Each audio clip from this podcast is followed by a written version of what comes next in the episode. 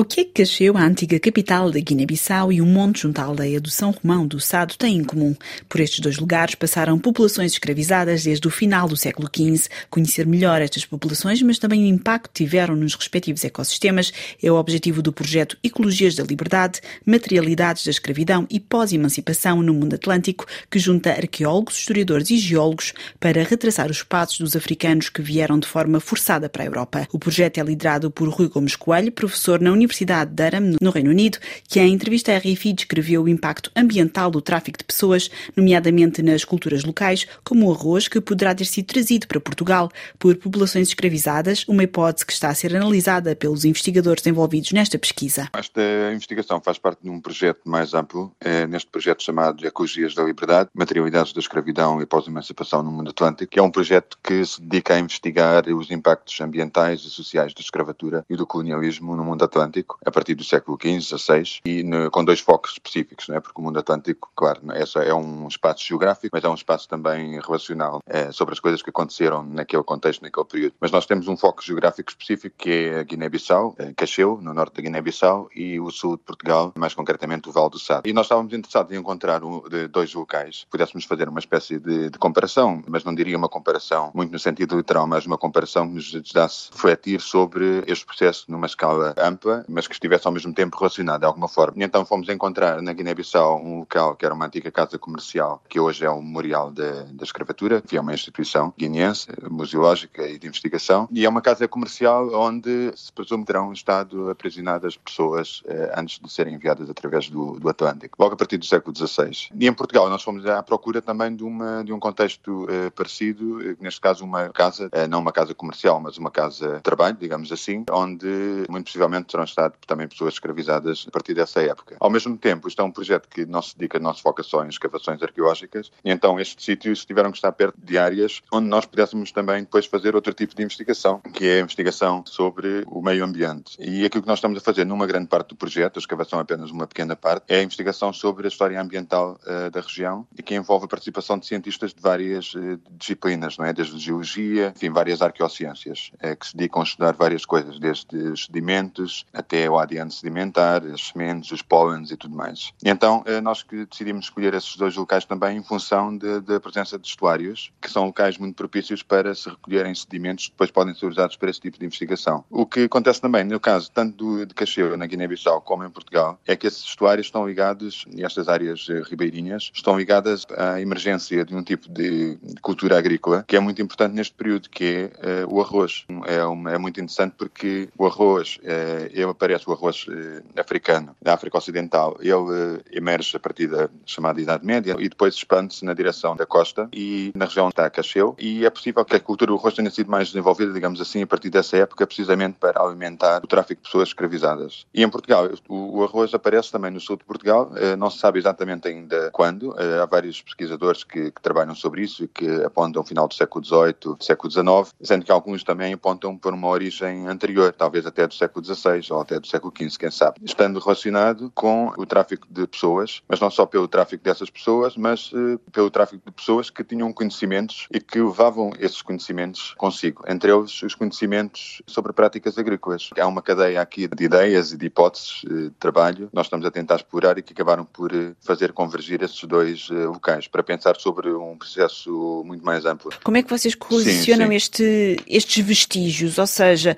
os vestígios vocês procuram pelos mesmos uh, em, nestes dois sítios. Vocês comparam, porque estamos a falar também de continentes diferentes, estamos a falar no que, no que se trata, no que diz respeito, por exemplo, aos ecossistemas, são ecossistemas também muito diferentes. É tentar perceber como é que este processo que acabou por englobar uh, continentes diferentes, teve impacto nestes sítios? Nós sabemos que a partir do século, final do século XV, sobretudo final do século XV, depois durante todo o século XVI, é um, um aprofundamento muito sério do tráfico de pessoas escravizadas, uh, que depois vai ter o seu pico uh, um par de séculos mais tarde, não é? E isto é, é uma das nossas hipóteses de trabalho. Teve grandes consequências ambientais, não é? Porque nós podemos imaginar, por exemplo, deste lado de cá do Atlântico, porque do outro lado, claro, evidentemente também, deste lado de cá do Atlântico, o tráfico de pessoas escravizadas implicou, enfim, o rapto de pessoas que eh, deixaram de poder cultivar os campos, deixaram de poder participar ativamente na economia da terra, eh, tudo aquilo que era a economia tradicional, e foram sendo tendo sido levadas para outras regiões, o que é que aconteceu? Podemos imaginar que essas regiões deixaram de ser cultivadas ou passaram a ser menos cultivadas. E este tipo de acontecimento, este tipo de processo, seguramente deixou marcas que podem ter substituídos até hoje. E nós queremos entender realmente o que é que terá acontecido na longa duração. E por outro lado, essas pessoas foram levadas eh, para outras regiões, onde nós sabemos que havia depois algum tipo de culturas agrícolas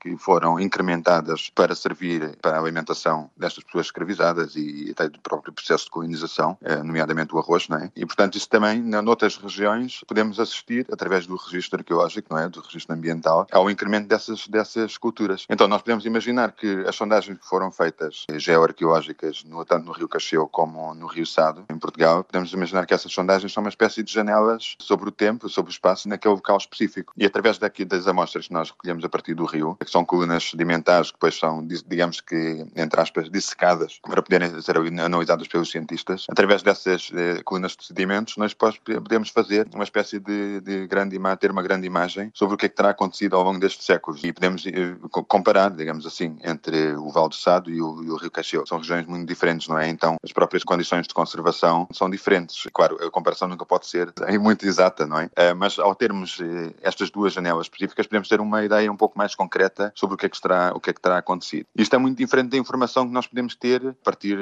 sei lá, de relatos históricos, de memórias de viajantes ou até de registros mais de, de cariz económico feitos na própria época. Mas esses documentos ajudam-vos na vossa investigação também? É claro, seguramente. Nós estamos a trabalhar eh, com os historiadores, não é? é tudo que é, tudo que os historiadores têm feito, tanto em Portugal como na Guiné-Bissau, como no mundo atlântico em geral, de uma forma geral, são evidentemente trabalhos que, que nos acompanham uh, e que nós, para os quais nós olhamos criticamente, evidentemente. Já mencionou a questão do arroz.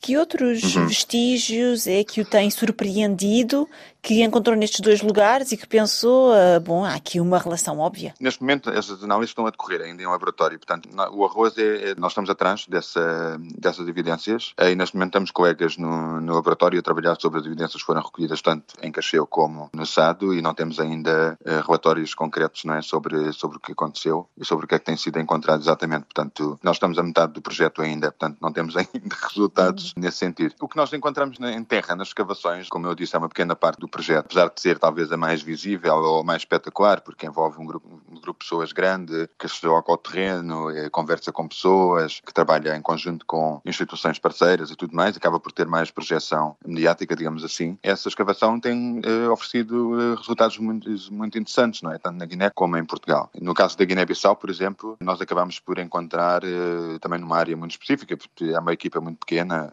enfim, não podemos escavar áreas muito grandes, e sobretudo num, num projeto de duração tão limitada. E encontramos, por exemplo, evidências do assentamento, digamos assim, colonial, eh, que foi feito oficialmente a partir do século, do final do século XVI.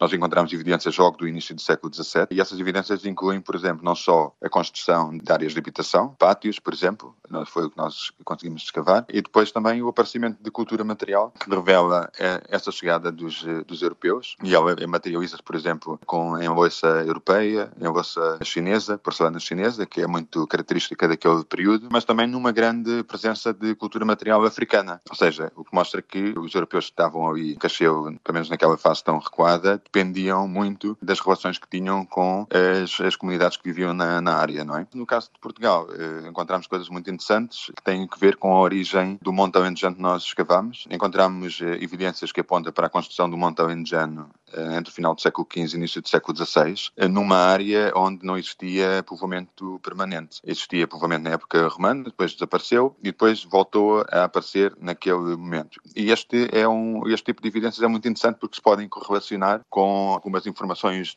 muito fragmentárias que aparecem em alguns documentos da, da época que mencionam eh, a presença de vários montalenjanos na área pela primeira vez ou de forma mais intensa, mas mencionam também a existência de, do que chamavam os matos maninhos, que eram umas áreas de mato, e que depois acabam por desaparecer da documentação. Ou seja, dá a ideia de que existe um processo é, na longa duração, um processo de povoamento, digamos assim, que ocorre aí durante 100, 200 anos, e que é acompanhado por, eh, também por um processo de desmatação, digamos assim, de toda a área. Isto que sugere que há uma, uma espécie de processo de conquista, não é? De, de conquista e de colonização, que é uma coisa que nós tendemos a associar de forma mais concreta e por boas razões a outros espaços eh, continentais, não é? Por exemplo, o Brasil, mas que estava a acontecer também numa outra escala dentro daquilo que é hoje o território português. Para a conservação da memória, qual é que é a importância deste estudo? Porque estamos aqui a falar eh, de pessoas que muitas vezes, para além dos títulos de propriedade, não sabemos mais nada sobre as suas vidas, especialmente uhum. quando entraram nos, nos navios para partir para, para vários sítios diferentes. É importante retraçar onde é que estas pessoas estiveram e também qual é que foi o impacto destas pessoas uh, em diferentes locais no mundo. O mundo moderno foi construído à base do trabalho uh, escravizado, não é? Não só de forma literal, porque pessoas escravizadas realmente construíram com as suas mãos o mundo em que nós vivemos. É, estamos a pensar, sei lá, nas grandes cidades das Américas, por exemplo, mas até da Europa, por exemplo, Lisboa. Mas podemos também pensar naquilo que elas geraram do ponto de vista da economia, das relações sociais, não é? Geraram de forma indireta, não é? Porque foram forçadas a isso. Toda a riqueza do mundo moderno foi gerada com base no trabalho de pessoas escravizadas, no próprio tráfico. É, foi uma economia que acabou por ter eh, muitos destinos. O capital que foi gerado tanto no tráfico como nas economias de plantation das Américas eh, acabou por gerar uma dinâmica que não parou nunca, não é? E que acabou por influenciar a própria Revolução Industrial. Portanto, nós vivemos num mundo que foi gerado neste contexto. Agora, do ponto de vista mais específico, individual de cada uma destas pessoas, é muito difícil, não é? Nós conseguirmos chegar a estas pessoas individualmente. Elas aparecem-nos sobretudo como números. Quando vamos a essa, este instrumento incrível que é a Slave Voyages, essa base de dados que foi criada para documentar de forma concreta, específica, todas as viagens que se conhecem e os números que se podem uh, encontrar, dá-nos uma ideia de muito distanciada daquilo que foi o tráfico, não é? E do que foi a experiência individual dessas pessoas, porque são sobretudo números. E aquilo que nós temos acesso são sobretudo números, não é? Mesmo quando vamos à, à documentação é, escrita, por exemplo, aos, eh, no caso de Portugal, é, são sobretudo os registros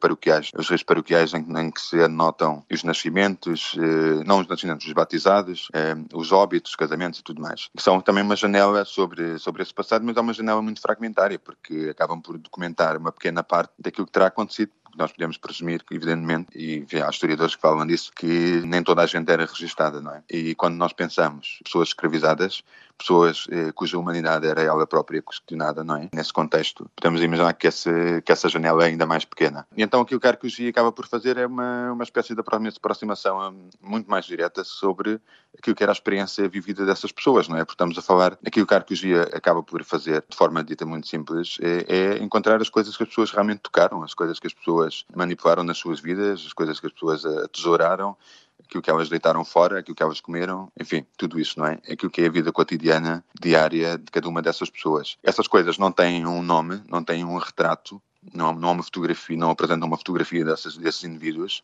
é, mas é aquilo mais que mais próximo nós conseguimos ter daquilo que foi a vida e a experiência dessas pessoas. E nesse sentido é também importante uh, o envolvimento das associações de afrodescendentes neste projeto. Isto acaba por nos fornecer hum. uma imagem mais afetiva, não é, daquilo que foi a experiência destas pessoas, não é? É uma coisa mais uh, tangível, que de alguma forma acaba por nos fazer sentir mais real a presença e a passagem dessas pessoas pelo nosso país, no caso de Portugal, pela nossa comunidade, pelas nossas aldeias. Uh, no projeto estão pessoas que são da região, não é? Então isto acaba por ter uma, uma dimensão muito pessoal até. Mas é, é o envolvimento das, de, das, comunidades tem a ver com a questão de que isto, isto, é um projeto que é um projeto comprometido com a sociedade em que nós vivemos, não é? É um projeto que, evidentemente, sendo um projeto científico, se dedica ao estudo, à investigação de uma realidade eh, passada e dos seus julgados, não é? Uma coisa que aconteceu há muito tempo e que acabou por ter os seus julgados que acabam por continuar a dar forma à sociedade atual em que nós vivemos, mas eh, exatamente por isso também é um projeto que tem que ser eh,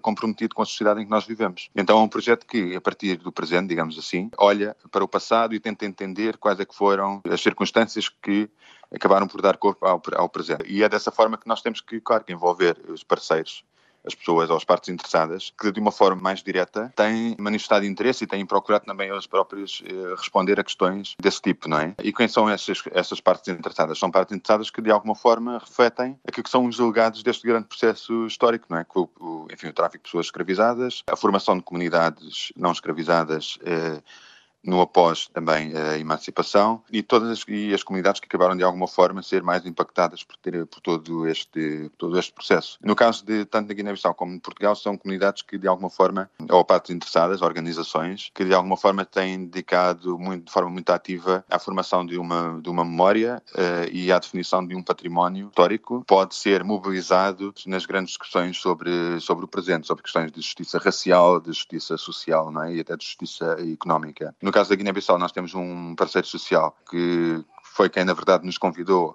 a trabalhar sobre este tema, que é a Ação para o Desenvolvimento, uma ONG eh, guineense eh, que está por trás também da criação do Memorial da, da, da, Escravatura, que é esta instituição que eu falei, que é a nossa organização parceira em Cacheu, onde nós fizemos as escavações arqueológicas. E no caso de Portugal, nós temos duas associações a trabalhar connosco, a Batoto Yeto eh, Portugal, que é uma associação cultural africana e a JAS, Associação de Afrodescendentes, e temos também a Câmara Municipal de Alcácer do Sal e a Associação de Defesa do Património de Alcácer do Sal, que são instituições eh, não tão ligadas à questão da presença africana, mas que acabam por ter uma visão muito forte ah, às preocupações sobre o património local e regional. Ouvimos Rui Gomes Coelho, professor na Universidade de Durham, no Reino Unido. O projeto Ecologias da Liberdade, Materialidades da Escravidão e Pós-Emancipação no Mundo Atlântico tem o apoio da National Geographic Society, da Rust Family Foundation, assim como a Fundação para a Ciência e Tecnologia de Portugal e o Joukowsky Institute for Archaeology and the Ancient World da Universidade de Brown.